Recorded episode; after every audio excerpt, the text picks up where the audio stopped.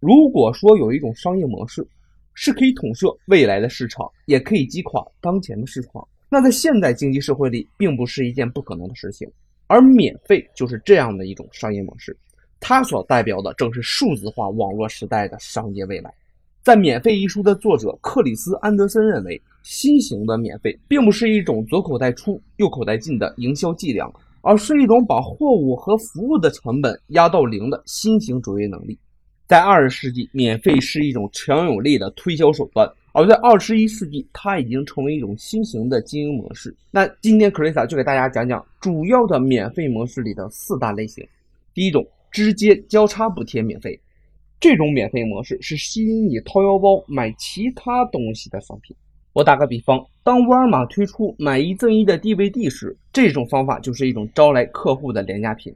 沃尔玛以低成本销售 DVD。其目的是为了把你吸引进超市，希望你能购买上一台洗衣机或者是满满的一筐的商品，以此从中盈利。我们再比如，移动服务商给你提供手机月包通话，并不挣钱，但是他把这价格压低，是因为他知道这顾客的选择移动电话服务是最优先考虑的要素。而在之后，你每个月会使用语音邮箱服务，将是一个很大的盈利点。公司可以把一组的产品的价格定为零，或者接近于零。目的就是让提价产品或者更多的产品更加吸引人。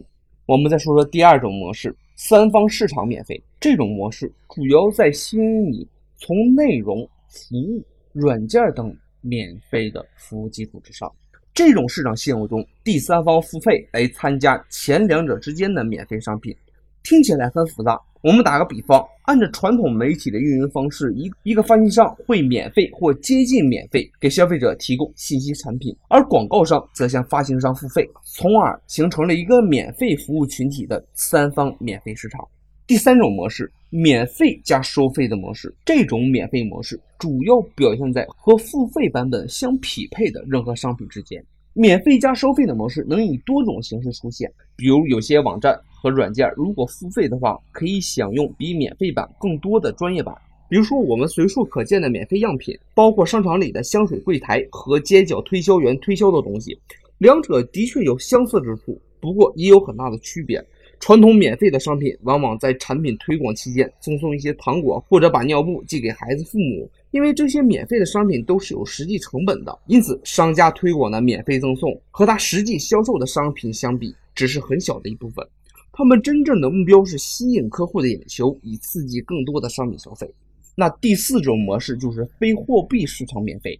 那这种免费往往是人们选择免费赠送，没有寄望别人付钱的任何东西。这种实际的案例包括国外的 Facebook，包括我们国内的微信、陌陌、人人，甚至各类的社交平台。他们表达自己的观点，分享自己的快乐，种下善因，得到满足感，以及自己纯粹的自我兴趣。比较突出的，比如说陌陌，我们把礼物、心意主动的通过网络送给别人，这种模式就是非货币市场的免费模式。免费这个词可以代表很多含义，而它的含义这些年来一直在发生变化。它会引起别人的疑虑，但是它吸引人们注意力的能量却很少有其他词汇与之媲美。它的含义从来不像表面上那么简单，但它却能自然而然地谈成一笔又一笔的生意。